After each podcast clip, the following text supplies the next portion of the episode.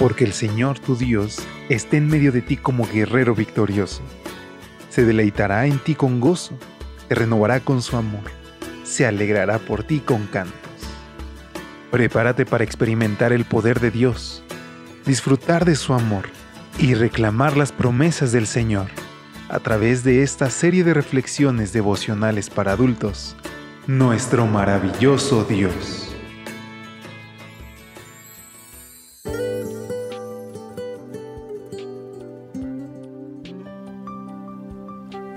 Muy buenos días, feliz inicio de semana, qué gusto poder saludarte.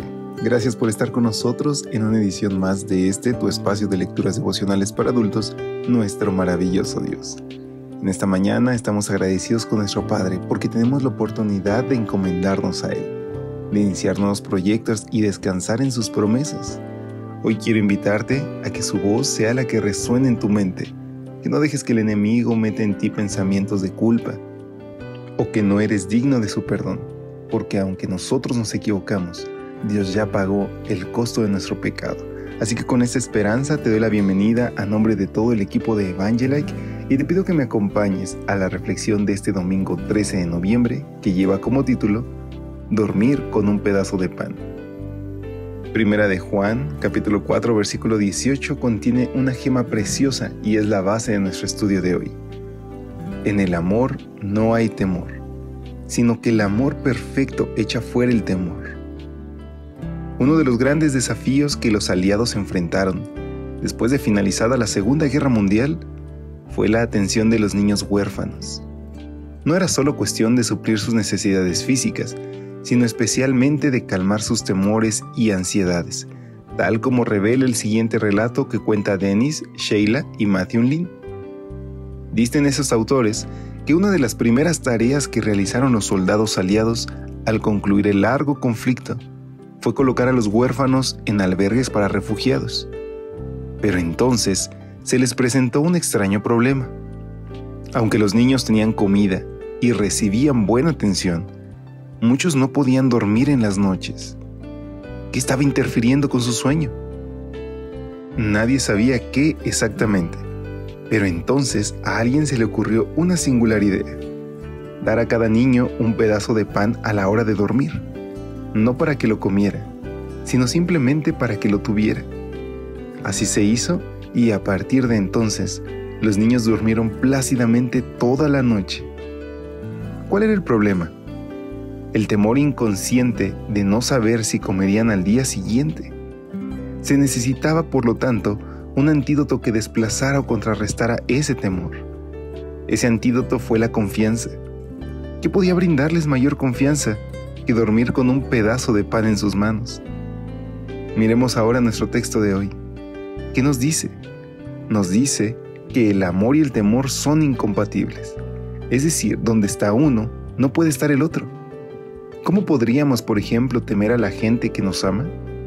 Más importante aún, ¿cómo podríamos temer a Dios? Según el apóstol Juan, no hay razón alguna para temerle, porque Dios es amor, y porque Él nos manifestó ese amor al enviar a su Hijo en propiciación por nuestros pecados. Por esas razones, hemos de amar a aquel que nos amó primero. ¿Hay algún temor en tu corazón?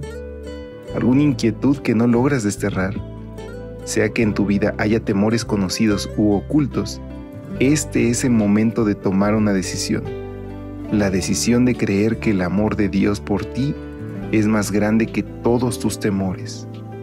La decisión de creer que Él está en el control de tu vida y de que cuidará de todo lo que es precioso para ti.